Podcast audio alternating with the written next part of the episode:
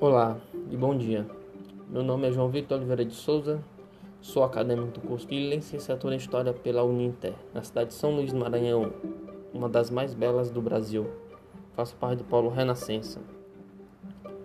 Após a da pesquisa, optei por abordar a história de Maria José Camargo Aragão, conhecida como Maria Aragão, famosa militante do estado maranhense. Mas antes de abordarmos a história em si dela, vamos abordar um pouco sobre a importância do papel das mulheres no nosso cotidiano.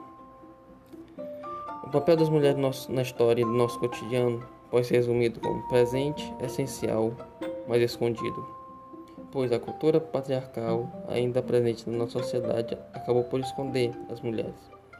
Por isso é preciso resgatar o importante, papel que as mulheres tiveram ao longo da história nos mais diversos campos da sociedade. Por exemplo, Tarsila do Amaral na arte, Margarida Maria Alves na resistência rural.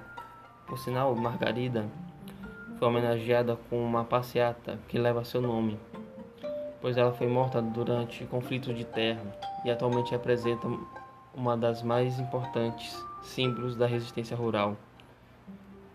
Com esse resgate, nós podemos, é possível quebrar a cultura machista que oprime as mulheres, por isso ele deve ser incentivado diariamente. Agora falando em si sobre Maria Aragão. Maria Aragão nasceu em Engenho Central em 10 de fevereiro de 1910.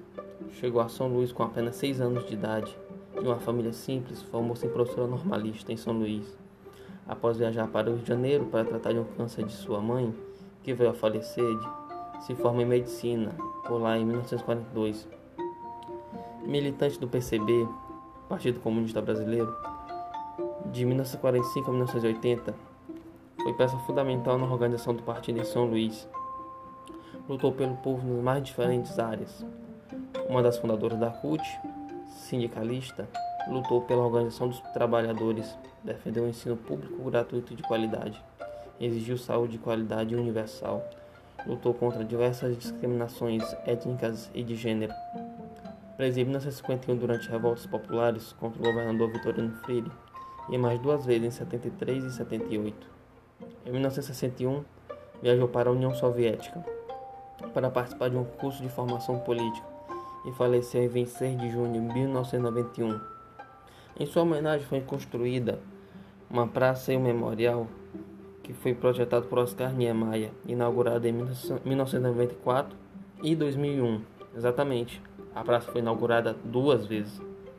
A praça é o maior espaço público aberto da cidade de São Luís mas infelizmente o memorial não possui um espaço virtual digno para ser visitado, principalmente em meio uma pandemia. Um, jeito, um dos tópicos essenciais que a gente pode abordar na história de Maria Aragão a importância dos lugares de memória para as mulheres. Em São Luís, temos sim um lugar de memória para as mulheres. Né? O maior exemplo seria a própria praça, que lembra que possui algumas um museu aberto para o público para a visitação, mas que infelizmente na pandemia não está funcionando normalmente. Da importância de se ter um espaço virtual para a visitação. Isso mostra que atualmente as mulheres têm que ter lugares de espaços mais modernos, como por exemplo a internet, através de canais como o YouTube, também, também sites, podcasts e canais de discussão mais variados que chegam a mais diversas pessoas em grande quantidade e com grandes informações.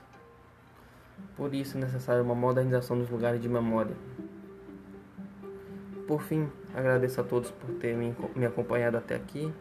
Estamos abertos a sugestões. Comente se, se o que você achou e até mais. Fique com Deus e Nossa Senhora. Thank you.